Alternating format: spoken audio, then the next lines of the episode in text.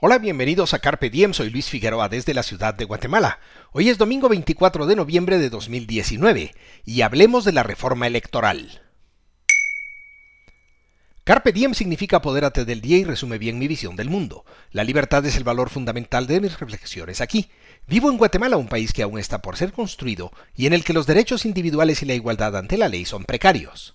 Por eso, aquellos son mis temas favoritos para estos comentarios. Al perpetrar Carpe Diem, comparto reflexiones y experiencias en busca de lo que es bueno, lo que es bello y lo que es pacífico, por la libertad y la razón. El Tribunal Supremo Electoral instaló la Comisión de Actualización y Modernización Electoral, y ésta recibió propuestas de cambios a la legislación electoral. Es de celebrarse el entusiasmo por la necesaria reforma electoral.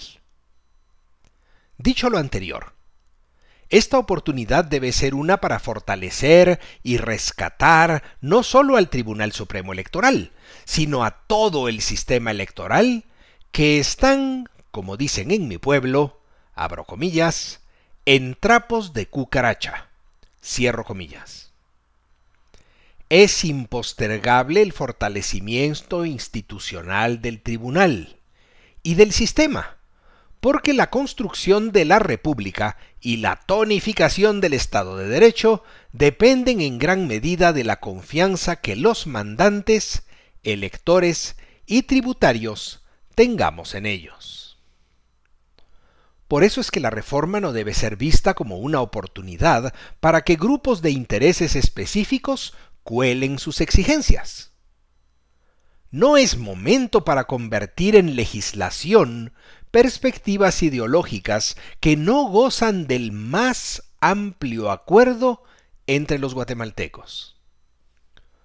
Todo requerimiento que contribuya más a dividir y a enfrentar, en vez de unir y consolidar, debería ser dejado para mejor ocasión.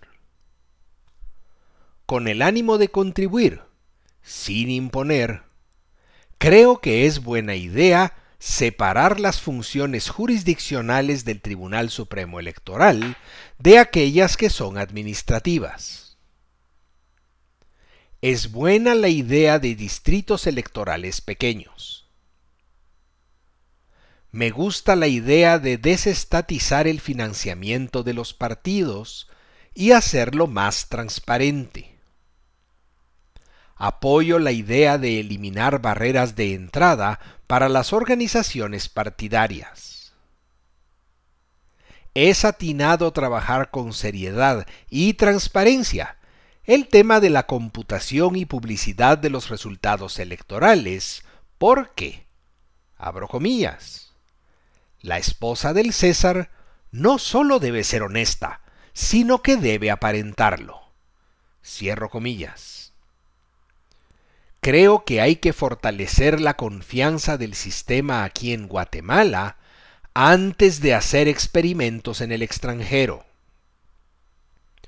Creo que los candidatos deben ser escogidos con base en sus ejecutorias, sus valores y sus caracteres, por decir algo, y no con base en rasgos como la etnia y el sexo que nada tienen que ver con las acciones y las virtudes de los candidatos, sino con la química y la genética.